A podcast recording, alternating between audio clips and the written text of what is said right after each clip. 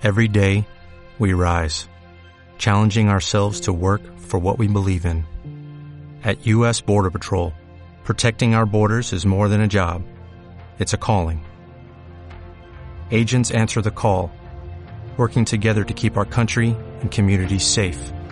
If you are ready for a new mission, join U.S. Border Patrol and go beyond. Learn more at cbp.gov/careers.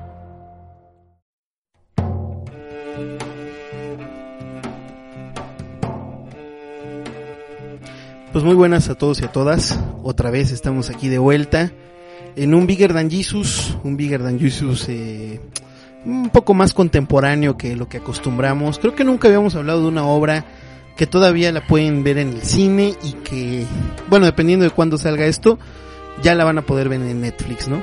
Y está muy, muy fresca. Eh, pues el día de hoy vamos a hablar de Bardo. Pinocho.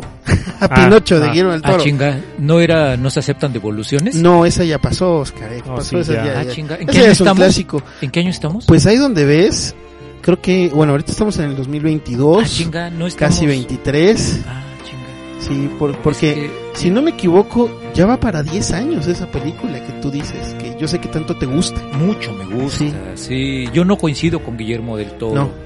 A ti sí te laten las, Ah, las- definitivamente. las Las películas películas, de- de, Derbez y de y Chaparro. de Chaparro. ¿Viste la de Chaparro donde es Pedro Infante? Ay, híjole, no me atreví ni a verla, no me atreví ni a verla. Yo sí la vi por morbo. ¿Y qué tal? Ah, horrible. Horrible, horrible, horrible.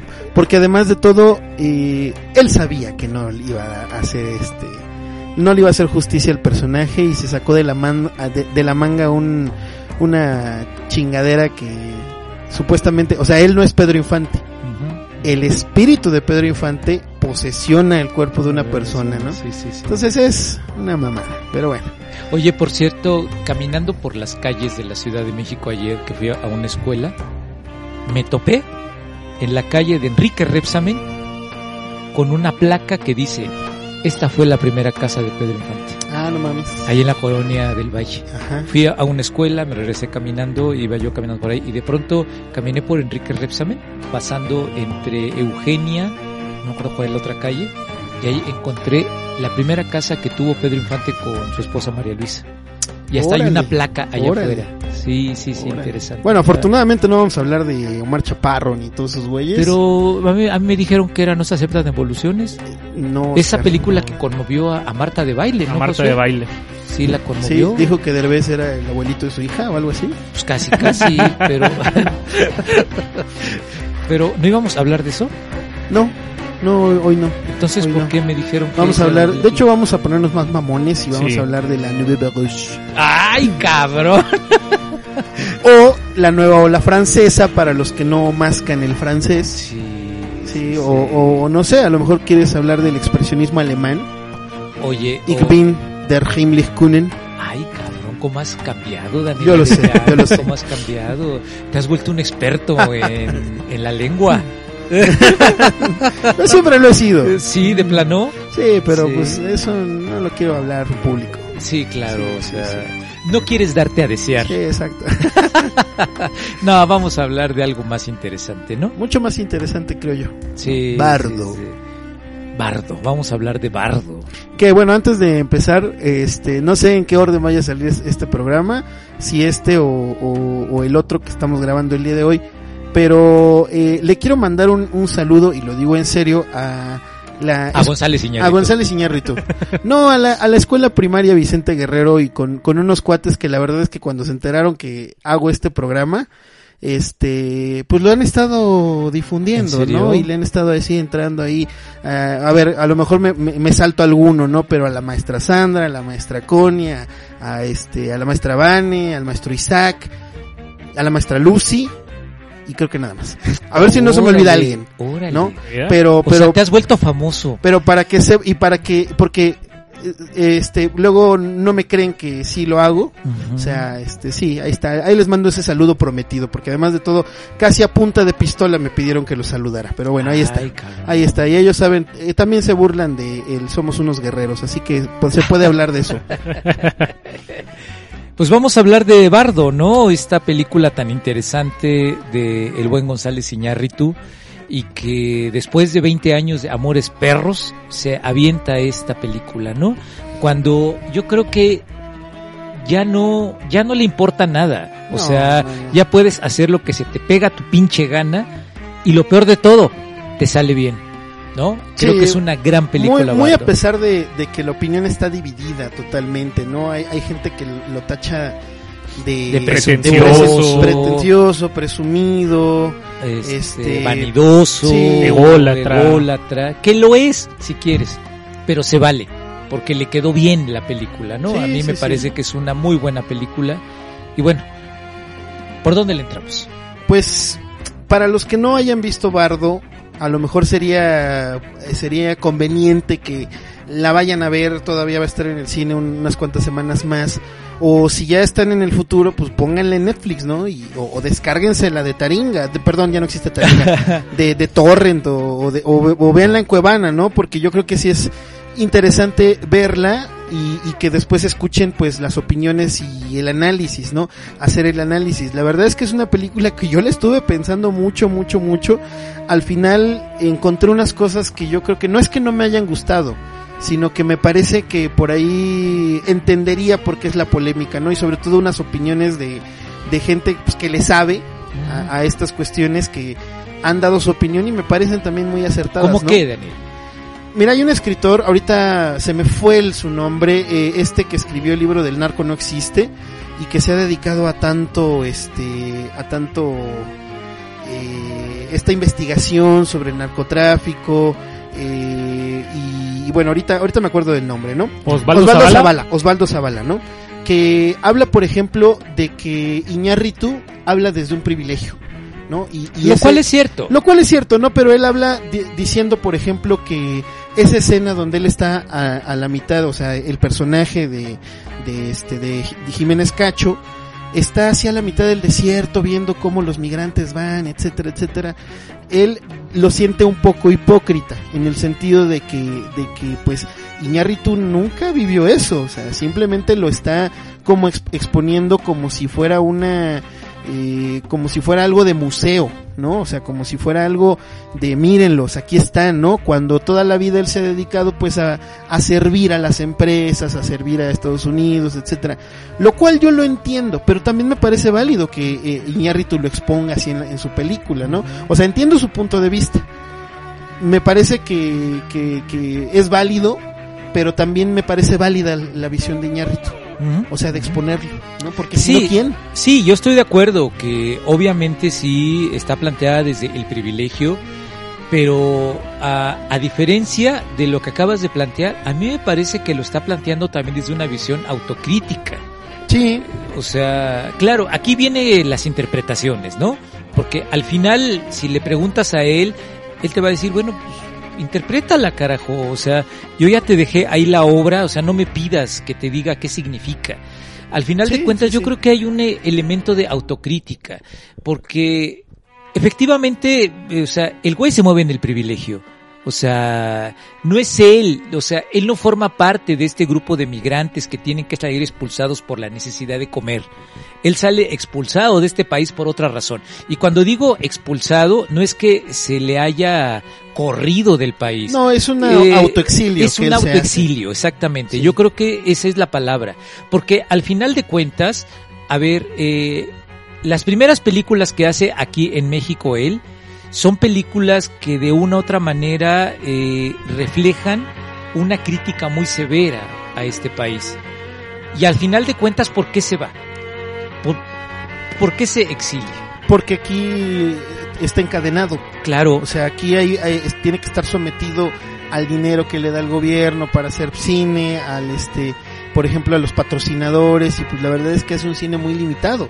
Y si le dan esa oportunidad de largarse, por ejemplo, que en su segunda película ya le dan eh, dinero gringo y, y- y puede irse al Medio Oriente a grabar, irse a Japón y contratar a este actores que hablas de Babel. de Babel, por ejemplo, que es su segunda película, eh, pues yo creo que ¿por qué no aprovecharlo? ¿No? O sea, eh, me parece que aquí hay, hay una cuestión de que tanta y tanta gente que además de todo está preparada, que llega al extranjero y le dice, oye, vente, ¿no? O sea, ¿por qué no aprovecharlo, no? Ent- Entiendo que para muchos ojos eh, la- externos esa cuestión será como casi casi traicionar a tu patria, ¿no? Pero chingue su madre la patria, o sea, es- eso es un concepto nada más, ¿no?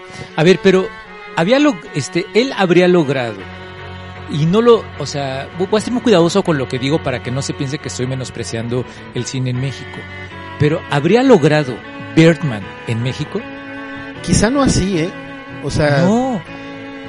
No. podría haber hecho algo parecido, pero pero quién si no es este Michael Keaton, Claro, ¿no? O sea, claro. ¿a quién quién hubiera sido Jiménez Cacho? Pues, quién sabe, ¿no? Jiménez Cacho está muy bien Sí, en Bardo, sí, sí. o sea, no le No, y busques por más. ejemplo, eh, Zavala, por ejemplo, este, por allá mandó a, a que leyéramos un, así como si estuviera, fuera mi cuate, ¿no? Así, Sí. ah, me mandó a leer.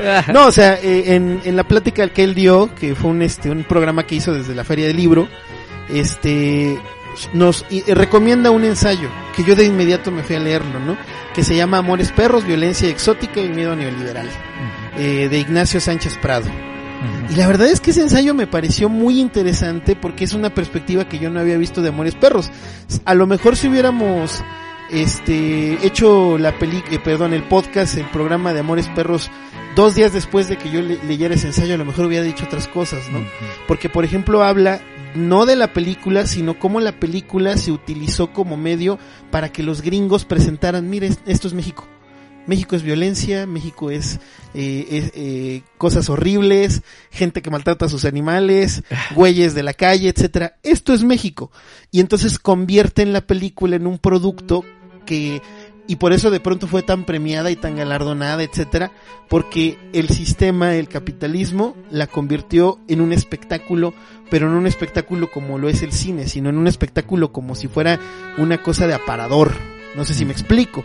Entonces, eso es, eso está muy interesante y a mí me parece que esas opiniones también son, son este, son válidas, son, son también puntos de vista eh, que, que además de todo están muy pensados, ¿no? ¿Y no somos eso? No, pues por supuesto, ¿no? Eh, aparte de todo, este, bueno, re- recomiendo que lean ese ensayo, la verdad está muy bueno, muy muy bueno, que yo cuando lo terminé de leer dije, ah, chinga, ya no estoy tan seguro si me gusta tanto Amores Perros. No, sí, sí me gusta. Pero, pero bueno, o sea, ya volviendo a Bardo, eh, entiendo por qué la gente de pronto dice, ay, qué mamón, que no sé qué, que no sé cuánto. Pero es que a mí me parece que cuando a un artista le sueltas las cadenas, eh, puede llegar, o sea, y yo estoy muy peleado, ya, eh, mm, eh, no sé si sería bueno convenir que dejemos de un lado esta parte de que pensar que eh, la cultura, pensar que la parte intelectual es sinónimo de mamonería. No tiene por qué ser así. O sea, hay un sector de la gente que, que cuando uno habla eh, de referencias que no conoces tan fácilmente, ya te tachan de mamón. Pero, a ver, no sé qué opines, Josué. Pero al final de todo, con esto que acabas de plantear, Daniel, a mí me parece que también eh, es válido que le exijas al, al que mira la película. Sí, Exígele. O sea, es muy fácil darles cosas sencillas. O sea, no estoy diciendo que el sujeto no piense, pero exígele también que mire. O sea, exígele que también ponga de su parte. Porque cuando tú le narras una historia sencilla, ya le estás dando todo. Y entonces el espectador se convierte en eso, en un sujeto que está sentado esperando a que le des todo. ¿Qué pasa cuando le exiges, no? Y le dices, a ver, a ver, a ver, güey, eh, te estoy ofreciendo esto para que tú también eh, hagas una interpretación de las cosas. ¿Qué es lo que hace Bardo desde mi punto de vista? Desde mi punto de vista, y creo que lo platicamos en algún momento tú y yo, Daniel, es este planteamiento de, es una visión de Fellini. Es decir, es, te hago pensar, carajo. O sea, aquí está la, la, eh, lo que, no es que desde mi mamonería yo te haga pensar, sino que, a ver, yo te ofrezco esto y piénsale, a ver qué es lo que sucede. Y se vale que lo haga ya este güey, ¿no? O sea, después de habernos presentado este Birdman, después de habernos presentado Babel, después de habernos presentado Amores Perros, eh, e incluso El Renacido, al final de cuentas dices, a ver, esto es una de las cosas más pretenciosas que pudo haber hecho este güey, ¿no? ¿Y qué está diciéndote? A ver, ahí te va lo que yo pienso y ahora también piénsale tú qué onda, ¿no? A ver qué me devuelves. No, y, y además, por ejemplo, mencionas a Fellini, ¿no? Ocho y medio, Ocho y que medio. es la referencia más cercana, ¿no? Cuando eh, ven Bardo, vean ocho y medio y es muy parecida, ¿no? Eh, en su momento también la llamaron pretenciosa. O sea, en su momento toda la cuestión de, de esto que decía de broma, ahorita no lo digo en broma, el expresionismo alemán, la nueva ola francesa, todas estas corrientes que de pronto alteraban lo que eran las normas del cine, de pronto la gente decía que es esta madre, ¿no? Oye, eh, el antecedente lo vas a encontrar en el perro andaluz. Eh, O exactamente, sea, tú sí. vas a decir, ¿qué onda con estos güeyes? Sí, o sí, sea, estamos hablando, un perro andaluz que es 1930 y tantos, a ver, me- ayúdame con el dato, este, es al final de cuentas la visión onírica 1929. 29, 29. Eh, es al mismo tiempo que Metrópolis, ¿no? Metrópolis Sí, también es sí, más o sí, menos. Entonces, al final de cuentas, lo que está sucediendo es que eh, es la parte onírica. No me imagino a la gente asustada como espectador viendo las escenas de un perro andaluz. ¿no? Y lo que provocas, o sea, son actos de provocación. Tú tienes de, de tres alternativas, ¿no? Y creo que lo platicamos. Este, cuando vas a ver Bardo, tú te quedas y dices, aguanto y voy a tratar de entender las cosas. Otra, decir, me quedo para decir que, que desde mi mamonería sí le entendí. Y la otra te sales. Sí. Y de pronto dices, "Pues, te chinga su madre, Pero no también- me interesa. Pero también es válido decir, no le Totalmente es entendí. válido, también es válido. Pero al final de cuentas, no sé qué opines Josué, pero yo sigo pensando que al lector, al, al espectador, hay que exigirle también. Porque, bueno, si bien es cierto que te está pagando y está pagando su boleto, también no va solamente a que lo entretengas. O sea, va también a decir, ay güey, o sea, quiero pensar un poco. O no sé qué Y opinas. también Josué. se vale, por ejemplo, perdón ahorita que, que, que, este vaya Josué en su participación, pero por ejemplo, también se vale ir a desprenderte al cine de la realidad y ver una película que es horrible. Eh, eh, por ejemplo, todas estas de Marvel, que, que bueno, yo ya estoy un poquito harto, pero en su momento a mí me mamaban. O sea, ver, ver a Spider-Man por primera vez, ver a Batman, este, la verdad también se vale, ¿no? Y sabes que eso a lo mejor no te va a aportar nada, pero pues también está chido. te aporta, ¿no? Al final te aporta y dices, no me gustó, sí me gustó, me entretuve. Esta concepción de es palomera, ¿no? Es palomera. Sí, sí, sí, sí. No, no sé qué opinas. Eh, yo, yo en primer lugar sí, o sea, a la gente que dice, no, pinche película ególatra, es como de, güey, es casi autobiográfica, ¿qué esperamos, güey? O sea, es técnicamente autobiográfica. Dime qué autobiografía no termina siendo ególatra y termina siendo pretenciosa. Eh, yo, yo aquí pienso más bien de que eh, mucho del rechazo también viene eh, en cierta parte de, de que parece como de que, güey, me estás respondiendo una pregunta que ni te hice, ¿no? O es como de, este, Iñárritu, ¿qué opinas de la cuestión de los migrantes? No, pues esto.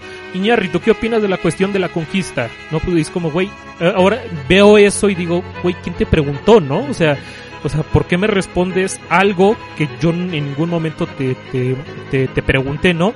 Pero creo que es ahí donde está el, el, el punto interesante de, de, de analizar Bardo, ¿no? Es decir, eh, al final yo siento que, que, que, que además de ser obviamente de, de estas, eh, eh, es como que cierta autobiografía emocional de Iñárritu, eh, también siento que es en cierto sentido tanto su, su, su, su testamento actual, o sea, co- como de así veo, así es mi cosmovisión, como de su poética cinematográfica, ¿no? Es decir, o sea, a- a- al final es como, esto es lo que pienso, así es como yo veo las cosas, esta es mi cosmovisión, y, que no es en, en el aspecto de, miren, este, yo soy aquí el, el triunfador o yo he sido el que, el que ha triunfado en Estados Unidos, sino que genuinamente dice, güey, o sea, sí, obviamente estoy en el privilegio, pero ve cómo también se siente, eh, o sea, e- e- este aspecto como que, que sí estoy en el privilegio, pero en el privilegio que también me ha tocado ser mexicano en Estados Unidos, en el privilegio que me ha tocado ser moreno en Estados Unidos,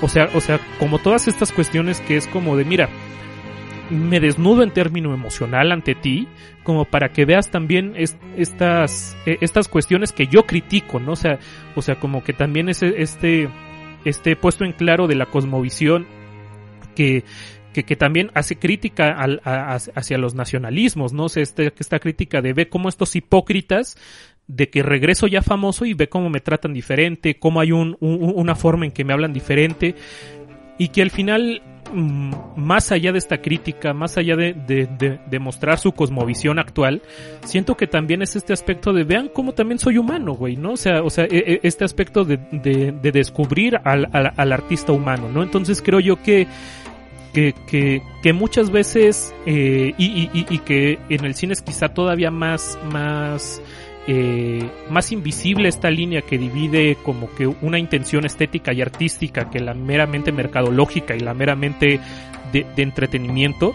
O sea aquí al final lo que buscas es ver qué es lo que tiene el artista por decir. O sea y, y, y- qué es este aspecto no o sea eh, creo yo que, que habría que que entrar al cine a ver a Bardo, a ver qué no es lo que nos propone Iñarritu y no de a ver Iñarritu, entretenme por dos horas, ¿no? Que además de todo, ya para cerrar esta parte de la mamonería, porque creo que hay otras cosas más interesantes que platicar, eh, yo no entiendo muy bien a qué le llama la gente pretenciosidad, etcétera, si el retrato de Iñárritu no es precisamente una, una autofelación. O sea, el personaje se la pasa sufriendo y se la pasa sufriendo todo el tiempo, incluso el final. El final ni siquiera es bonito, como para que digas, no, es que él se adorna y, y, y se hace así, se alza como un gran cineasta o como un gran documentarista. Pues es que Iñárritu sí es un gran cineasta. Sí, o ¿No? sea, o sea, creo yo que la pretensión va en la misma línea en la cual hay esta crítica en el barroco de Lope contra Góngora, ¿no? Es decir, o sea, es como de, güey, pinche Góngora pendejo, o sea, ¿para qué elaboras todavía más la pinche idea cuando me puedes decir, el Polifemo era un cíclope que se enamoró de Galatea, después Galatea se, se ligó a Asis y el Polifemo se enojó, le lanzó una piedra y mató a Asis. ¿Para qué me haces un pinche poema de de cincuenta y tantas octavas, güey?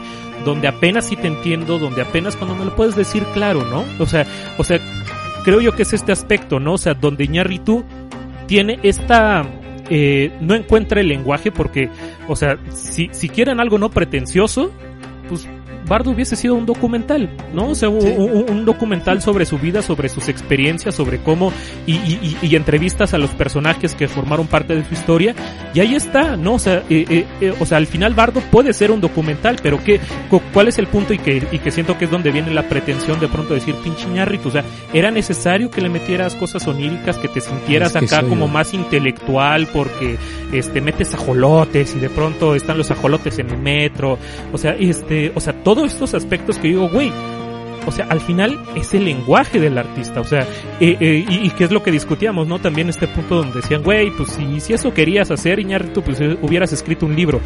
Pues güey, o sea, Iñárritu no se siente cómodo escribiendo un libro, o sea, no se siente cómodo es escribiendo un guion, viendo dónde es el corte de, de la edición, cómo acomoda el sonido, este, cómo acomoda la luz, la interpretación actoral. No, o sea, que precisamente siento yo que, que, que las críticas de pretensión es como, ¿para qué enrevesas? ¿Para qué, para qué haces más, más rizo el rizo, no? Pero al final es como, güey, es que es así como él se expresa, ¿no? Es como de, y, y aparte de todo, no solamente como él se expresa, como él es, esa es su intención estética, güey, o sea, o Pero, sea, ¿sabes qué con lo que acabas de decir, Josué?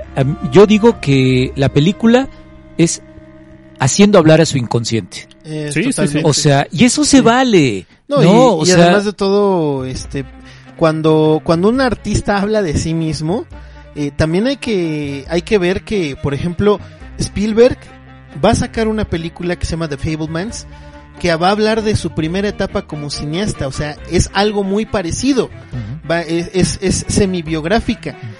Y a Spielberg lo están reconociendo en todas partes y se, supuestamente es una obra maestra y no sé qué, las pocas personas que ya la vieron lloraron y quién sabe. ¿Por qué entonces eh, no será una cuestión por ahí medio, medio racista? Eh, a Iñárritu por ser mexicano decirle, va, tu película no está tan chida y es mamona. ¿no? No será por ahí, porque, o sea, también eh, le pasó a, a Cuarón, o sea, la, Roma también es un poco eso, es una, es una cosa semi-biográfica, y no son los primeros que lo no, hacen. pero hay una diferencia. En Roma lo que está hablando es el recuerdo, lo Eh, que sí, está hablando sí, es la parte nostálgica. En, en Bardo lo que yo siento es que lo que está hablando es el inconsciente. O sea, es esa latencia del inconsciente estar este, diciendo, eh, esto es lo que soy y esto es lo que yo veo. Me recuerda mucho y, y, y que ahora que lo están diciendo ustedes lo pienso. A ver, cuando, y ya le hicimos un programa al ángel exterminador de Buñuel. Muchos de los elementos oníricos que Buñuel soñaba están en el ángel Ajá. exterminador. Sí. Sí, y a- al final de cuentas, lo que hace eh, Iñárritu, desde mi punto de vista, es hacer hablar a su inconsciente y diciendo, a ver, mi inconsciente tiene una biografía. Y eso es lo que creo que intenta plantear, ¿no? Entonces, a mí me parece totalmente válido, ¿no? Pero ahora, eh, cada vez, y ahora quiero poner este tema sobre la mesa, cada vez me convenzo más que nadie hubiera hecho eh, mejor ese papel que Daniel Jiménez Cacho. O sea, cada vez es más idéntico a González Iñárritu, ¿no? O sea, me imagino a, a este, a Jiménez Cacho revisando y revisando y revisando quién es González Iñárritu, ¿no? Porque al final se acaba apareciendo en esa escena donde, donde, donde se abre la puerta y, y se encuentra y a la distancia lo ves, lo primero que yo pensé es, es González Sí, Iñárritu, Sí, sí, sí. ¿no? Y era. Jiménez Cacho, ¿no? Sí, sí, sí. Entonces, Pero lo, lo- lo chistoso, ¿no? Porque en Amores Perros yo, yo dije que este Iñárritu cada vez se parece más al chivo. O sea, entre más envejece, más se parece, pero a la parte más jodida del chivo antes de que se bañara y todo esto, ¿no? Y ahora este, este Jiménez Cacho se parece más a Iñárritu, ¿no? Y es una cuestión de transformación, pero además de todo, eh, esta parte de meterse a, a todo lo que, lo que le daña más, a- más allá del, del contexto, ¿no? La cuestión de la madre, la cuestión del padre, la cuestión de la familia, ¿no? los amigos. Los amigos, exactamente, ¿no? O sea, eh, yo digo que una de las escenas más chingonas es donde se, se encuentra con el padre, en el baño, y que además de todo, cuando lo ve, se va haciendo chiquito, Chiquito. ¿no? O sea, ¿y ¿cuántos y tantos no hemos sentido esa, o sea, no hemos tenido esa sensación de que cuando estamos hablando seriamente con el padre, decimos, chale, sigo siendo un niño, ¿no?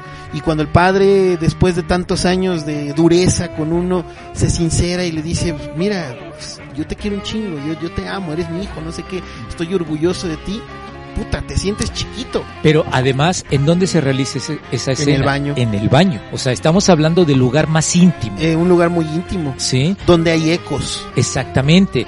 Eh, lo que decía, por ejemplo, este William Blake, eh, el lugar más profundo de ti mismo es la cocina del alma, ¿no? O sea, eh, métete a la cocina del alma y entrarás al lugar más profundo, al lugar más íntimo de ti.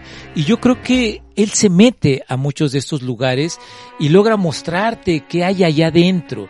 Eh, cuando, cuando está eh, en el salón, cuando está en esta, eh, en esta parte de, de el salón de, de baile y que suena la música, llega el momento en que la música hasta se convierte en un aspecto ensordecedor. O sea, insisto, o sea, son actos poéticos, o sea, muy a la Jodorowsky, ¿no? No, y justamente yo iba a decir hace rato que si quieren ver algo mamón y pretencioso, vean, vean las dos películas que hizo Jodorowsky biográficas. Sí, claro. O sea, La danza de la realidad, realidad. y Poesía sin fin, que son dos películas de- de- sobre la infancia y la juventud de Jodorowsky en Chile. Puta madre, eso, o sea, es un viaje, a mí me encantan, ¿no? Pero porque yo ya sé que Jodorowsky es mamón, ya de por sí, ¿no? Pero si quieren ver algo verdaderamente pretencioso y mamón y, y, y diez mil veces más, eh, más difícil, bueno, no difícil de ver, sino más críptico que Bardo, ahí están esas dos películas. ¿no? Y sí, o sea, y él mismo lo dijo, o sea, en una conferencia dijo, mi película tiene eh, esencia de Jodorowsky, de Bergman, de Fellini, etcétera, etcétera, etcétera, ¿no? Y, pero no es lo importante, o sea, lo importante es que además de todo tiene esencia de mí. Porque al final de cuentas, eh, ¿en dónde pudo haberse hecho este cine si no es en México con esos niveles de surrealismo que se tiene? Este, a mí me parece que la película sí aborda muchos elementos surrealistas y que tienen que ver con el aspecto poético. Eh, simplemente eh, esa, esa escena donde, eh, la, donde la parte final, ¿no? Donde él va en el metro. O sea, es esa vuelta de tuerca donde inicia y cierra la película y lo que tiene que ver con lo que tú dices, Josué. O sea, ajolotes. O sea, ¿qué más este mexicano que el ajolote desde el punto de vista de, Bartra y que sé que, que ahora es el enemigo público número uno de los seguidores de, Andrés Manuel. Pero qué es lo que decía Bartra en la jaula de la melancolía el mexicano es este sujeto que no puede crecer y que se queda atorado. Somos ajolotes o sea, no vamos a, generar esa metamorfosis que debe de generarse porque nos quedamos atorados y vivimos en ese estado eh, eh, de infancia este, permanente, porque al final de cuentas, eh, lo decíamos en otro programa, ¿no? ¿Qué va a pasar con el mexicano con el quinto partido? ¿Se va a dar ese paso? No, no se va a dar, porque al final de cuentas ese es el estado en el que vivimos nosotros, en ese estado de, de permanente latencia, ¿no? Bueno, y si se da, pues ya, no va a pasar nada más. No va a pasar O sea, nada más. Va a haber quinto partido y, y ya. Exactamente, exactamente. Entonces, yo creo que lo que hace... Que por cierto, sí es ese lugar. Es, ¿Sí? es- sí es ese lugar, ya lo vi bien. ¿Ya lo viste ya bien? lo vi bien y sí es ahí. Sí es ahí, es que, bueno, parece una, este, parece que estamos hablando aquí entre nosotros, pero hay un lugar que sale en la película, no vamos a decir cuál porque revelaría nuestra ubicación, que es muy cerca de donde grabamos. Está a unas cuantas cuadras de donde grabamos. Es una escena de cuando eh, él va a comprar los peces. Sí, ya revelaste la ubicación. ya ni bueno, No, no, no, bueno. sí, no, pero sí es ahí. Sí es ahí. Sí, ya lo comprobaste. Que cagadamente pasamos por ahí cuando vimos la película. Sí, exactamente, ¿no? Es, es- este, exactamente. Pero a ver, eh, el asunto es, y la gran pregunta es, ¿por qué tendría que ser más grande que Jesús esta película? Pues yo creo que por todo lo que aporta, ¿no? Eh, para empezar, eh, pues es una película que si tú la miras correctamente, bueno, no correctamente, o sea, si tú dejas que te cautive, dejas que, que entre en ti sin albur, eh, pues te va, te va a dejar eh, pensando en muchas cosas, ¿no? Eh, y, y sobre todo cumple una función más allá del entretenimiento que tú ya bien decías. También yo rescato mucho el lado poético de, del asunto, ¿no? O sea, de pronto esta parte en la que él tiene sus, sus problemas, sus, sus este, problemas físicos, bueno, tiene un derrame cerebral y de pronto la, la esposa se levanta, ¿no? O sea, y ella dice, "Sin- sentí como que me jalaban los pies, ¿no? O el diálogo que tiene con la madre, que esa es otra escena brutal, ¿no? O sea, si con el padre era hacerse chiquito, con la madre es verla cómo está ahí postrada casi casi, ¿no? Entonces, eh, todas esas cuestiones yo creo que pues te dejan algo, ¿no? Perder la identidad cuando vas a pasar a Estados Unidos, ¿no? Ah, Exactamente, ¿no? Y, y- y que además de todo, eh, esta cuestión que parecería algo, algo burdo para muchos, pero el, el, el no pertenecer a ningún lado. O sea, va, va a sonar, eh, a ver si no suena mamón de mi parte, ¿no? Pero cuando yo me vine a vivir a la Ciudad de México después de pasar años en Veracruz, yo sí dije, güey, ¿qué estoy haciendo aquí? O sea, no hay, no hay la comida que me gusta, no está el clima que me gusta, hay un chingo de gente que me caga y de pronto no te sientes identificado en esta, en esta ciudad. Estoy hasta la madre de las pinches guajolotas y, y de pronto es este, pues, ¿de dónde soy?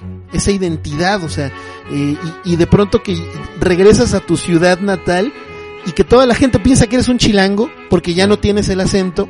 Entonces, eso es una cuestión que también, pues, eh, ahí se retrata muy bien, yo creo. Y ahora lanzo la pregunta bien López Dóriga. ¿Why de Bardo? Guay de bardo. O sea, ¿qué significa bardo? ¿Qué significa bardo, José? Tú que eres el experto en letras. No, pues es, es este aspecto del... Ay, es que mm, ahorita, eh, si no me recuerdo, igual Dani, eh, ¿no es una carta del tarot también? ¿El bardo? No. ¿No? No, No, bueno, bar- bardo también- significa, este, es limbo. De hecho, la Ajá. película originalmente se iba a llamar limbo. Así, así nada más, ¿no? Eh, bardo es una palabra, eh, no me acuerdo si de origen escandinavo. Ajá, Celta, sí, celta. celta, es de origen Ajá. celta, que justamente es este, es este mundo entre la vida y la muerte. Eh, es este limbo que tienen que pasar los, los seres humanos pues para llegar al otro mundo, ¿no? Y, y en este caso pues tiene una connotación, bueno, varias connotaciones en la película. Primero que nada es porque este personaje no se siente, eh, no se siente gringo, pero ya tampoco se siente tan mexicano. Y también lo del final, ¿no? Que su derrame cerebral no lo mata, pero lo deja postrado. Y este, y, y estas cuestiones de que de pronto eh, la gente lo, lo reconoce, pero a sus espaldas habla. Es una dicotomía constante, ¿no? Un, un ir y venir constante. Sí, es tener un pie en un lado y otro pie en otro. Exactamente. O sea, es, estás eh, en esa idea de el bardo, que es lo que es lo que plantea muy bien este Luis Carroll en Alicia en el País de las Maravillas, cuando Humpty Dumpty está sentado eh, en este en una barda y, se está balanceando. Es esta idea de decir estoy aquí, pero también estoy acá. Y al final de cuentas te, te das cuenta que que no solamente es González Iñárritu, sino somos todos nosotros, ¿no? O sea, estar en un lado y estar en el otro al mismo tiempo. Y al mismo tiempo te estás balanceando, o sea, no estás quieto.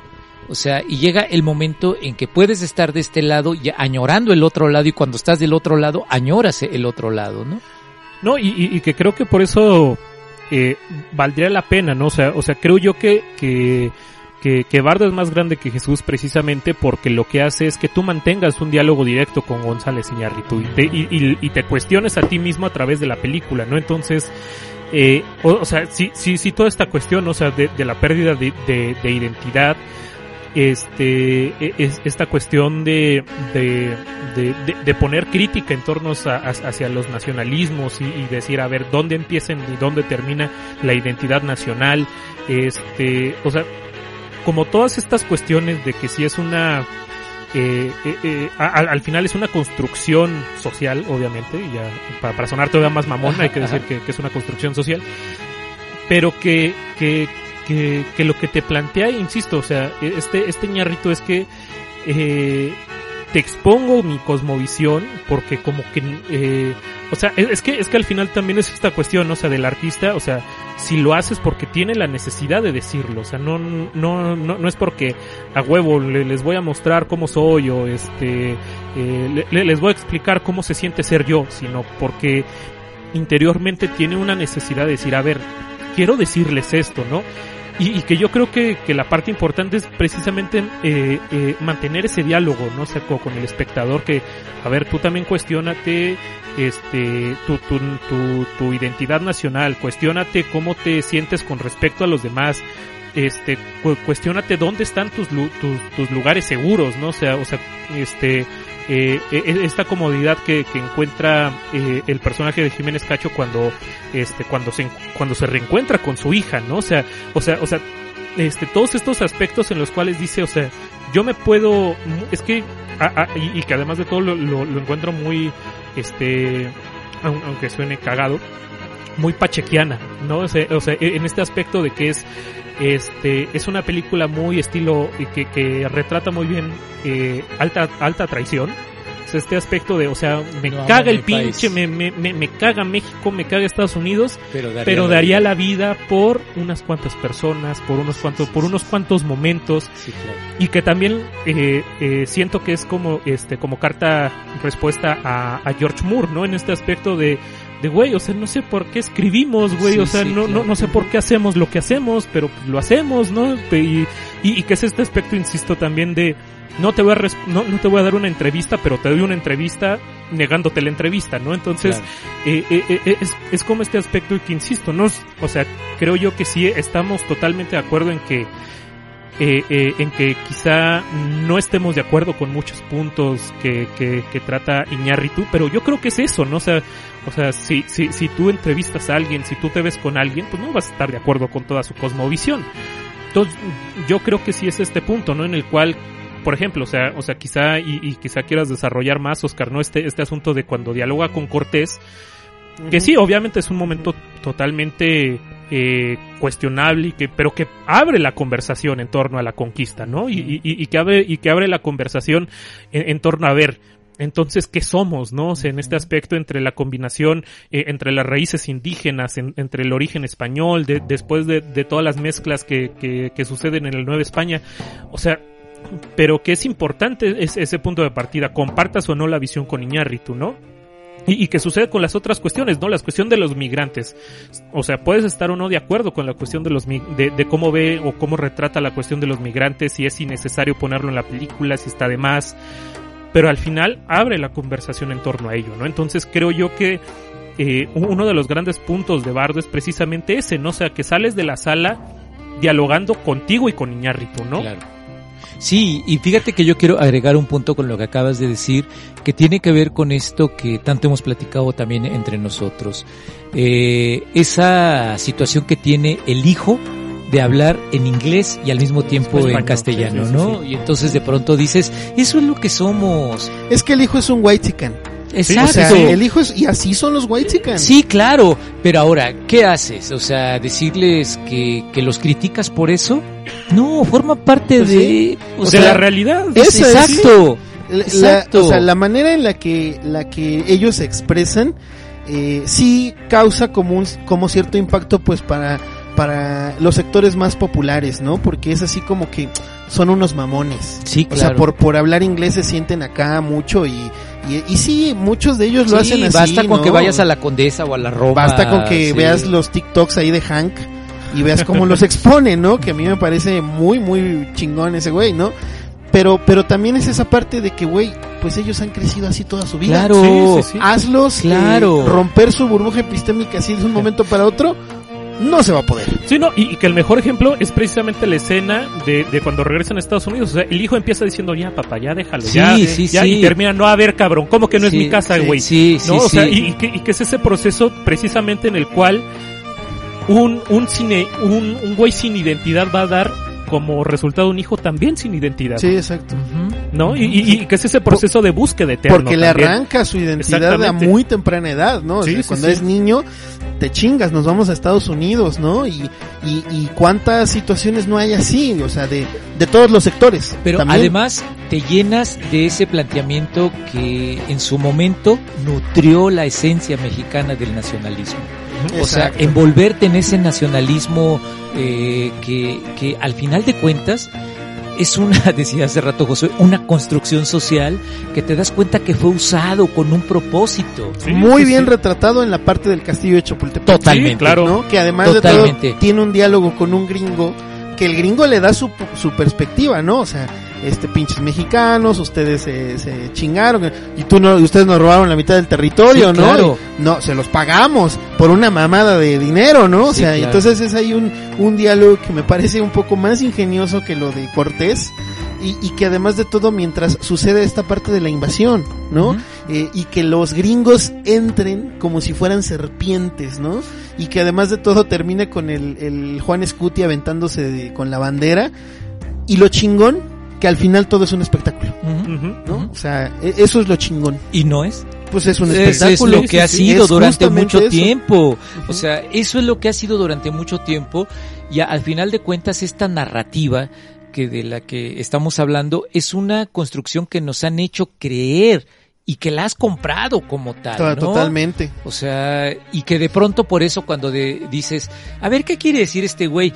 Pues es lo que te está diciendo, Sí. ¿no? Entonces, Sí, o sea, sí, interprétalo, carajo. Sí, sí, sí. O sea, esfuérzate tantito por Sí, interpretar. no, porque además de todo, o sea, históricamente, la gente se sigue tragando la, la, la historia de bronce. Sí, O sea, si no, Sí, si sí, no sí. siguieran consumiendo lo de los libros de la primaria o los libros de, de este, de Krause y, y sus amigos, la gente no seguiría yendo a, a- a, este, a dar el grito en el Zócalo cada año. Oye, tan simple, o sea, basta con que vayas a un museo de historia y te vas a encontrar esa narrativa. Y Exactamente. yo no digo que esté mal, pero tienes que ampliar tu este sí, tu- ir más a fondo. Sí, claro, porque te quedas con la idea de que pinches españoles nos conquistaron y este y esa visión de que ah claro, pinches las caltecas nos traicionaron, ¿no? Porque se unieron Pero a los además de todo, españoles. el, el lenguaje que se emplea. Nos conquistaron como si tú hubieras estado ahí en ese momento, ¿no? Nos traicionaron. Oye, bueno, a ver, los aztecas eran unos culeros. O sea, los, los aztecas eran conquistadores y, y no hay un pueblo... Pero a ver, esa culerez de dónde la estás viendo. Ah, exactamente. O sea, depende de dónde la veas, ¿no? Sí, claro. Porque vámonos a la historia mundial. Eh, México no era una nación, o sea, era una serie de, de pueblos por ahí que incluso estaban en guerra. Pero esa culerez la estás viendo desde tu contexto actual. O sea, cuando los mexicas hacen conquistas. Ah, bueno, sí, y totalmente, sí, sí, o sea, sí, sí, sí. Lo están haciendo Claro. desde su planteamiento, este. Religioso, cultural, sí. O sea, en la propia construcción, o sea, para ellos estaba bien. Exactamente. ¿No? Sí, y exactamente. claro, lo ves con la culerez de ahora. No, y, y- y que también va con este plan y que, y que creo bastante bien. O sea, al final, eh, o sea, de, de- los tantos, de, de las tantas aristas que tiene Bardo, que, que es este, este entorno de, la nacionalidad y de, la identidad nacional, o sea, al final nos hace ver precisamente esta cuestión de, de en primero, cómo, cómo se, eh, la, la nacionalidad surge a partir de etiquetar a un otro, un otro que no, que, que no forma parte de la comunidad. Eh, en primer lugar, la segunda que creo más importante es esta desromantización, o sea, este, cuántas veces uno eh, le venderían en la primaria que Juan Escuti antes de aventarse se echó un poema nacionalista, este, a- hacia la bandera y en la película que dice, viva México, cabrones, ¿no? Y se avientan, o sea, o sea, todas estas, estas cuestiones que, que, que, que nos hacen precisamente preguntarle a la historia, ¿no? Es- Este asunto de, de, o sea, mu- muy, muy, muy en serio, ¿no? O sea, ¿por qué en mi carrera, en letras, vemos a Sor Juana en literatura mexicana y no española? Claro. O sea, Sor Juana, si le vas y le, si bajas- viajas en el tiempo y le preguntas a Sor Juana, no te va a decir, yo soy mexicana. Claro. O sea, o sea, tú estás dando por sentado de que es poetisa mexicana porque nació en el territorio que ahora es México. Pero si tú viajas en el tiempo y le preguntas, yo soy española. Claro. ¿No? Porque el concepto de México va a surgir hasta el siglo XIX. Sí. Entonces, A lo mucho te va a decir soy novohispano. Ajá, exactamente. Ah, ah, y, y, sí, y- sí. y que es todo este aspecto, ¿no? O sea, precisamente, ¿no? O sea, o sea, eh, te venden de eh, este este concepto de es que los tlaxcaltecas eran unos culeros y, y, y, y que también lo ves en todo este aspecto porque ya estás occidentalizado. totalmente. No, o sea, ya, ya, ya ves la cuestión de que, bueno, es que está mal sacrificar, es que está mal torturar, es que está mal saquear, es que está, o sea, que también es toda la moral eh, precisamente occidental, ¿no? Y, y, y que, y que surge esta pregunta de, bueno, güey, si lo estás viendo desde aquí es porque eres resultado de esa cuestión, ¿no? O sea, o sea, al final eres, eres consecuencia de toda esa historia. Sí, y yo creo que mucho de esto lo plantea muy bien González Iñárritu y te lo deja ahí, o sea, para que tú lo explotes como lo estamos haciendo ahorita nosotros, ¿no? O sea, él deja ahí, eh, como lo diría José Emilio Pacheco, como que tú que lo retomabas ahorita, Josué, ¿no? O sea, a mí no me vengan a preguntar qué escribí, o sea, léanme, ahí está, ¿no? Y ya ustedes interpreten, es pedo de ustedes. Por eso yo decía, hay que exigirle al lector, hay que exigirle al espectador, ¿no? O sea, si él no se atreve a hacerlo, pues es su pedo, o sea, ya, y que me Sí. digan que soy pretencioso, lo No, soy. por- porque si no te conviertes en este en este periodista que lo quiere entrevistar. y lo quiere Exactamente. entrevistar. O sea, ¿por qué Kubrick no daba entrevistas? O sea, Kubrick años y años gente exigiéndole, diciéndole, a ver, déjate ver, déjate una entrevista y él encerrado ahí en su en su mansión como si fuera Jack Torrance eh, diciendo Nel y la razón de Kubrick es todo lo que se diga va a ser usado en mi contra. Claro, Y es exactamente lo mismo, o sea, e- e- en esta cuestión de que él se niega a dar entrevistas y no quiere, a pesar de que son amigos, o bueno, Sí, se supone que sí, son sí, amigos. ¿no? Y cuando lo confronta, le dice, pues es que los medios hacen eso. claro. O sea, buscan la manera de, de hacerte ver como el villano, hacerte ver como un espectáculo, y utilizan cualquier cosita, o sea, no por nada.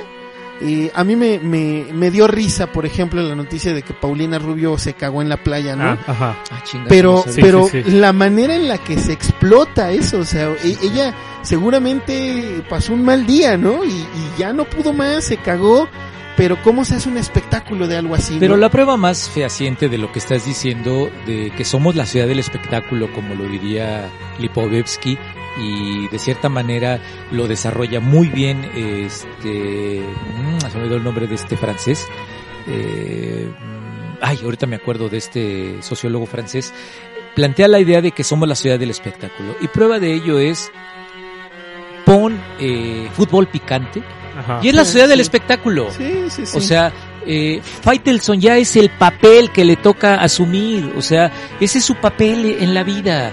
¿Y qué crees? Lo va a seguir haciendo. ¿no? Y entonces vas a, a darte cuenta que eso es un espectáculo y que es una pose. Sí, sí, No sí. sé si se ha percatado. eh, perdón si regreso a esta parte del mundial y fútbol picante. ¿Quién es el único de esos personajes que están e- en esa mesa con José Ramón y todos ellos que no se sube a ese, a ese, a esos papeles? No sé si lo han visto. Yo Bueno, digo, yo- yo, yo- digo Roberto Gómez Junco. Sí, sí, sí. Es el único que no Y- se y trepa si te, ese y si te das cuenta, los únicos que en verdad hablan de fútbol ahí son Osorio y, Gómez, Roberto Junco, Gómez Junco. Todos los demás es como, no, tú pinche Hugo Sánchez, la chingada, no, es que Sí, tú pinche sí, Faitelson, no, es que José Ramón, date cuenta.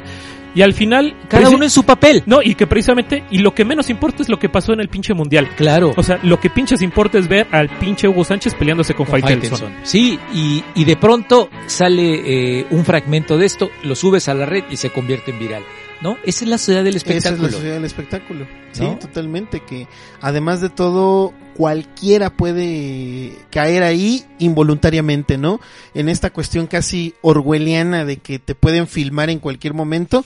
Mañana van a hacer un meme de ti, ¿no? Ese es mi temor cuando voy caminando por la calle y me tropiezo. Digo, ya, vale madre, ya va a ser meme mañana, ¿no? Oye, o que tienes ganas de miar y de pronto vas en la calle y dices, pues en este arbolito no sabes que ¿no? te están Sí. grabando. y no cabrón. sabes que te están grabando, exactamente, que- ¿no? Sí, sí, Sí, sí. no, y además de todo, eh, eh, en esta cuestión de que, pues igual, ahí en Bardo sale un poco esto, de cómo las, eh, los personajes en, en algún momento desaparecen, como lo que le pasa con la actriz esta que se encuentra ahí en el camerino, o sea, yo te conocía y me, me gustabas y no sé qué, y de pronto ya nadie sabe quién eres, ¿no? O sea, esto efímero de la fama. Sí, eh, eh, la sociedad líquida, ¿no? Este, Bauman. Diría Bauman, Sí. ¿no? O sea, lo efímero de todo. Y al final de cuentas, toda esta discusión sobre Bardo va a desaparecer en algún En algún momento va a desaparecer. No, y, y que al final también es esta cuestión de, de, de poner en, en, en la mesa también su, su carta de, de, de acciones. O sea, Ñarrito te deja desde un principio, güey, yo si hubiese tomado la decisión y nacía cabrón, ¿no? O sea, sí, exactamente, o sea, exactamente. O sea, o sea, me criticas todo, pero güey, o sea, si me preguntas desde un principio, yo, yo hubiese- no hubiera yo- nacido, yo no hubiese nacido, yo sí, no hubiera querido nacer. Esa primera escena es maravillosa. O sea, Sí. es que se niega a nacer. Vuélvelo a meter. Ni pedo, ¿no? Sí, sí, y luego sí. cuando está caminando con el cordón Con ahí, el cordón umbilical. sí, atorado quién sabe Sí, sí, dónde, ¿no? sí. Y que, córtalo. Córtalo. Pues hay unas tijeras ahí. Sí, sí, sí. Órale. A ver, ¿sale? interpreta eso. O sea, es que, reitero, o sea, si no te esfuerzas un poquito por entender qué pedo con esto, No, es que esa es una de esas escenas que te deja pensando, ¿no? O sea, me parece que es muy clara a la, a la idea de, de no quieren hacer, dice que el mundo está de la chingada. Pues ni modo, vuélvelo a meter, ¿no? ajá, Que después eh, te enteras de que es un dolor que él trae ahí por un, un hijo no nacido. Ajá. claro. ¿no? Oye, y cuando están haciendo el amor y que se vuelve a Y que vuelve asomar. a asomar, sí. así, me está viendo otra vez, ¿no? Sí, sí, ¿Y sí. qué hacemos, no? Pues yo creo que vamos a, a dejarlo en algún lado, ¿no? Claro. Y que bueno, ya después entiendes que es esa, es esa carga constante que, por ejemplo, yo lo veo cuando, o sea, es muy de, de psicoanálisis, ¿no? Estas mujeres que de pronto tienen un aborto y se tatúan el nombre de su hijo, Claro. Sí, ¿no? sí, O sea, sí. es lo vas a tener ahí para Híjole. siempre, ¿no? Y no quieres des- desprenderte de eso, ¿no? Y, y, y en esta cuestión, otra vez trabajo psicoanalítico, y yo diría que incluso hasta un poco psicomágico, ve a dejarlo al mar. ¿no? Claro. Sí. O sea, ve a dejarlo al mar. No, y que, y, y que aparte del, del peso, creo que también es este aspecto de, güey, ¿por qué no soy tú, no? Sí, o sea, o sea, ¿por sí, qué sí, yo tuve que nacer y tú no, güey, no? O sea, o sea, o sea, o sea, o sea, como, co- eh, eh, como incluso esa envidia, ¿no? Un poco de, de, de, de, de ser nonato, ¿no? Y, y como bien comentas, ¿no, Dani? O sea, como que eh, es este, eh, y, y- y que también creo que es, que, que, que es lo importante porque mucha gente se va a ir con la, con la lectura rápida en el aspecto de pensar, ah, es que todo fue un sueño. Ah, exacto. No, o sea, o sea, Sí, o sí, sea, sí. mucha gente se va a ir co- con, la lectura rápida, cuando en realidad es este, es este constante, es, es este, ay, el cuento de Cortázar, de este, este, el, ¿El ajolote? no, el, el de, el, el del motociclista, Ah, este, es- la noche, boca arriba. La- eh, es, es la noche boca arriba, es decir, o sea, aquí lo que menos importa es qué es lo real y qué no es lo real, Claro. ¿no? O sea, a- a- aquí lo que importa es precisamente todas estas conexiones, ¿no? O sea, eh, cuando platica con su amigo en, en, en la azotea, y este y, y, y te dice, ay, tu pinche escena con Hernán Cortés que tú no has visto. Que tú no has y visto, después vas a ver exactamente. 40 minutos Sí, después. sí, sí, sí. O sea, toda esta cuestión cuando, cuando tú te comparas en el término onírico, que, ah, es que sí, es un niño que, que decidió regresarse al vientre, ¿no?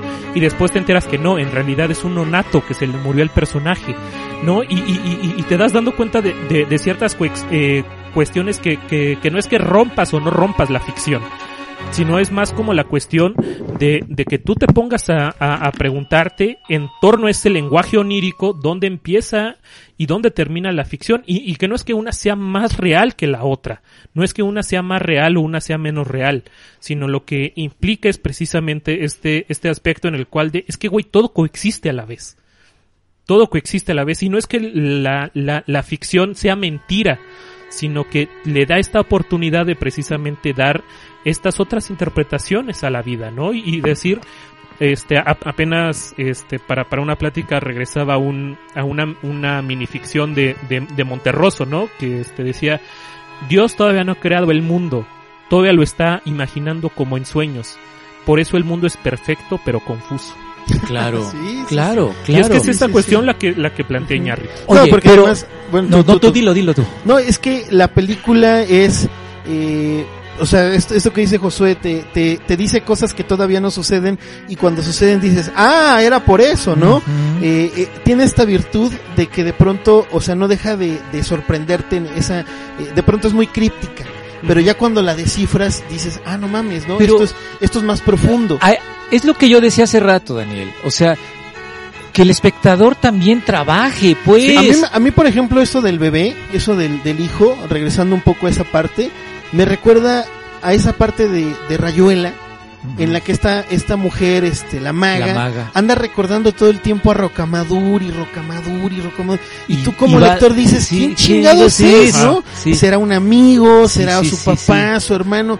Y luego cuando le hace la carta a bebé Rocamadur y, y de- deposita y todo, dices, ah, no mames. Sí, sí, Está sí. muy cabrón. Sí, ¿no? sí, sí, Sí. Pero a ver, ¿sí o no eso nos pasa a, to- a nosotros? Sí, todo el tiempo. No, y, y que precisamente ese también es el punto, ¿no? O sea, cómo también juega con los niveles de ficción. O sea, precisamente estás viendo la película que hizo el personaje dentro de la película, ¿no? Es como de, es que tu pinche película donde hablas con Cortés y de pronto ves la escena de escena, Cortés, sí. ¿no?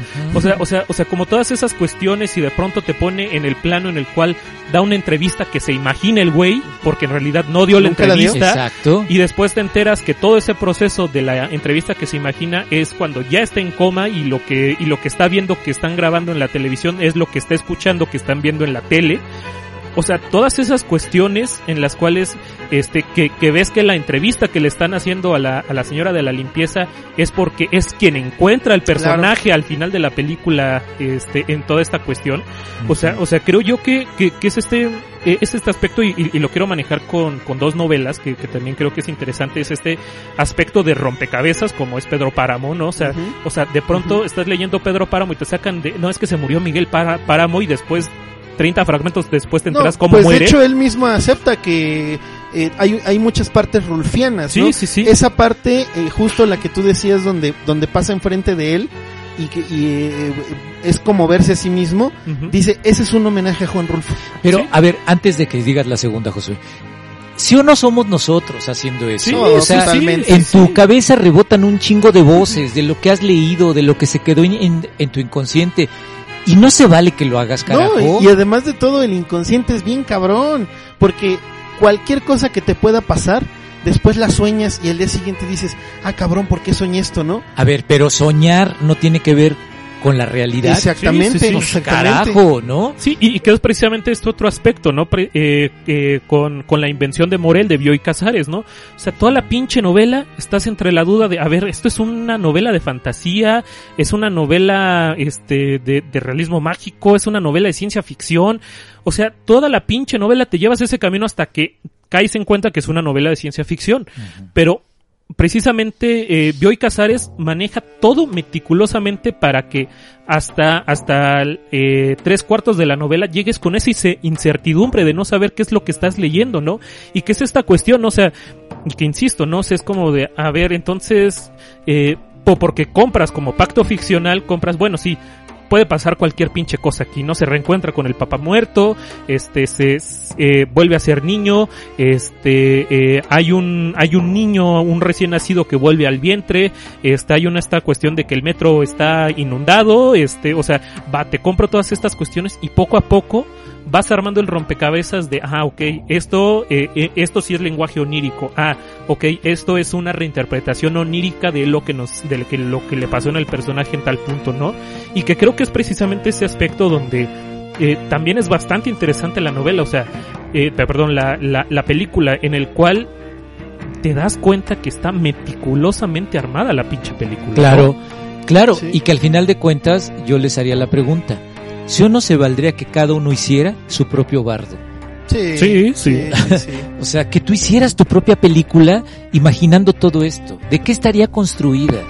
¿Cómo la construirías? Y somos todo eso. Entonces, yo digo, chingón por González Iñárritu. Sí. Que tiene lana para hacerlo, que alguien le aporta la lana, que Y él la tenga el talento sí, para sí, poder sí. hacerlo, que un Jiménez Cacho le haya dicho, sí hago este personaje. eh, además de todo, o sea, viniendo de Netflix, que, Claro. que yo creo que ya hay que desprendernos de esta idea de que Netflix es nada más este inclusión forzada y no sé qué Eh, escena de sexo. escena de sexo entre gays y no sé qué no sé qué no porque yo creo que ha ampliado mucho su espectro no y, y de pronto eh, si no fuera por Netflix o sea no existiría el pinche irlandés que es una maravilla no no existiría Pinocho que ya va a salir eh, no existiría esto La de ¿no? Guillermo del La Toro. de Guillermo del Toro no y este y, y creo que pues es también ampliar estos horizontes no no nada más es inclusión forzada y eh, seguir una agenda política no Pero, a ver, la gran pregunta es ¿por qué? ¿Por qué? O sea, eso no lo ibas a encontrar en Disney, a No. pesar de que se vayan a lo políticamente correcto, de que una princesa ahora sí puede ser este, afroamericana y que no tarda en una princesa lesbiana y todo esto. O sea, eso es hay, forzado. ¿no? ya Ah, sí, ahí No, en sí, Disney. sí, Sí. Bueno se supone Sí. que esta Elsa de Frozen es lesbiana Ajá, se supone. se supone Bueno, sí, o sea, pero, pero no te, es, este- esa es tu interpretación. Mm, pues o no, sea- lo han dicho los creadores, o sea, Ah, bueno, lo han dicho así. sí. No, sí, O sea, yo, yo porque odio Frozen, eh, o te sea, lo juro. let it go, esta cuestión de, de sentirse libre, Libre, es soy, porque- libre soy, es porque porque ya sí. salió del closet. Sí, sí, Ah, sí, sí. mira. No, pe- pero yo creo que precisamente y con la cuestión de lo, lo que mencionabas en el último directo, Netflix es como el, es el actual Joaquín Mortiz del, de, de las producciones cine- cinematográficas. O sea, ahí puedes encontrar la pinche serie más horrible y que producen Sí. y que sea lo más comercial. Pero también te encuentras estas cosas que, que, que es precisamente Netflix diciendo, güey, mira, tengo dinero, güey. Me lo voy a Ajá. hacer. Yo sé que, Ajá. y, y yo sé que tú vas a vender, güey. A ver, sí, sí, haz lo sí, que eh, quieras, güey. Güey. Voy a hacer Claro. el live action de One Piece, ¿no? Sí, güey. Sí, O sea, sí, sí, sí, sí. No, Sí, sí, sí. Y, y luego no, o sea, cualquier mafufada.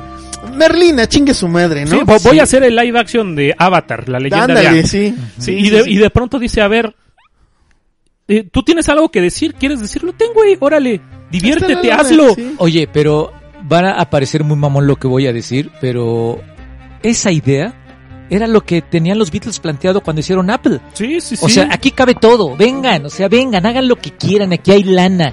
Este, aquí puede cantar Mary Hopkins lo más este cursi y puede estar este Badfinger cantando lo más chingón. O sea, aquí cabe todo. Y al final de cuentas, este, ¿qué fue lo que pasó con Apple? Pues se fue a la pues se chingada. fue a la chingada, ¿no? Pero esa era una idea de ellos. Sí, pe- pe- pero es esta cuestión que creo que también es interesante de de, de, de, de la cuestión de, de Disney, ¿no? O sea, por ejemplo, de, no, es que necesitamos varo, güey, apela a la, a la nostalgia, saca segunda parte de esta película que salió hace pinches 15, 15 años, güey, apela eh, a, a la nostalgia. O sea, o sea, como todas estas cuestiones actuales en las cuales hay una necesidad mercadológica detrás Claro. y que Netflix claro que la tiene, pero también dice, vamos a darle cabida a las voces que quieren decir algo. Ujú. ¿no? Y, y que creo que, que, que- es lo que vale la pena. O un poco, más o menos, lo, lo, lo, lo que también está haciendo un poco Disney en sentido documental, ¿no? O sea, vamos a ver apenas eh, eh, que en unos cuantos días sale el documental de la hija de McCartney sobre Abbey Road. No sé, y, y, y- y que la hija de, de McCartney dijo, yo quiero hacer un documental sobre los estudios. Y que le dijo, bueno, Disney le dijo, órale, hazlo, aquí tienes el dinero. y va a entrevistar a Elton John y va a entrevistar a Roger Waters, a, a David Gilmour, a, a, su mismo padre. O sea, les, los va a entrevistar a todos y va a sacar un documental en torno a, a esa cuestión. Lo mismo pasó con Peter Jackson de, necesitas varo, güey, para acabar el proyecto de Get Back, ten el varo, güey. Órale, hazlo, ¿no? Uh -huh. Y que es esta cuestión que, que, que creo que es la, la, la, la que vale la pena de, de estas plataformas, ¿no? En el cual dicen, vamos a darle, eh, eh, el artista quiere decir algo, vamos a darle chance de que diga algo, ¿no? Claro, porque va a haber alguien que lo va a ver. Sí. Va a haber alguien sí, sí, que lo, va a haber un Daniel Arellano por ahí que lo va a ver. Y va a haber unos güeyes que van a hacer un programa al respecto. Pero me gustó mucho Bardo.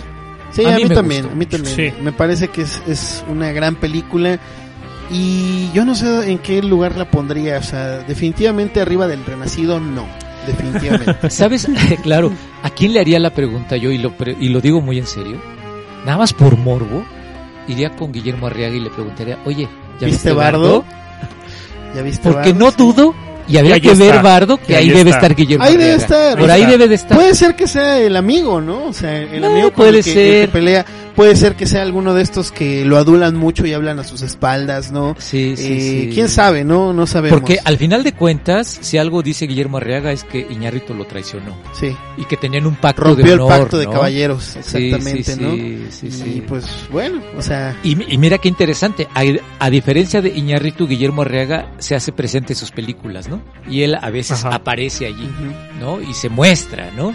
Quizá no como Guillermo Arriaga, sino como un personaje, pero acaba mostrándose. Iñarrito no hace eso. Uh -huh. Y los dos me parecen válidos. Ustedes saben cómo me gusta Guillermo Arriaga y lo que hizo Iñarrito, muy chingón. Bardo me gustó bastante. Pues vamos cerrando esto, uh -huh. que pues ya ojalá, este, pues vean Bardo, ya no hay mucho que decir. Y pues no sé si con este programa nos vamos a despedir el año pero pues por si es así, nos vemos en el 2023. Oscar, Josué. Ahí nos vemos. ¿Algo más que decir? ¿Viviremos para 2023? Yo creo que sí, pero Putin sobreviviremos. Vivir. Para 2023 Putin nos dejará vivir. Pues espero, espero sí, que sí. sí. Sí, de seguro cuando también estés escuchando esto ya sabemos quién ganó el mundial.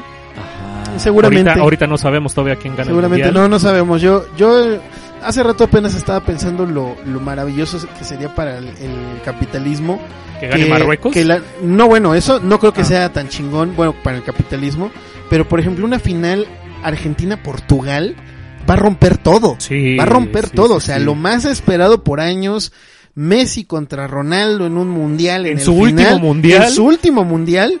Oye, y que se vayan a penaltis. Y que se vayan a penales, ¿no? y que los dos fallen sus las penales. Dos Exacto, sus penales. Sí, Porque sí, al final sí. de, de, todo, uno de los dos tiene que ganar, Sí, ¿no? sí, y, sí. y, bueno, esa es, eso, eso, ustedes que están escuchando esto a lo mejor ya lo saben y nos pueden poner ahí, eh, qué opinan al respecto, ¿no? Escríbanos qué opinan sobre Bardo y pues, eh, no sé, nos despedimos. Sí, vámonos.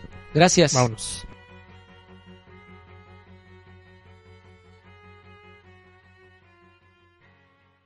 ¿No se merece tu familia lo mejor? Entonces, ¿por qué no los mejores huevos? Ahora, Egglands Best están disponibles en deliciosas opciones. Huevos clásicos, de gallina libre de jaula y orgánicos de Egglands, que ofrecen un sabor más delicioso y fresco de granja, que le encantará a tu familia. En comparación con los huevos ordinarios, Egglands Best contiene la mejor nutrición como 6 veces más vitamina D, 10 veces más vitamina E y el doble de omega 3 y B12. Solo Egglands Best. Mejor sabor, mejor nutrición, mejores huevos. Visita egglandsbest.com para más información.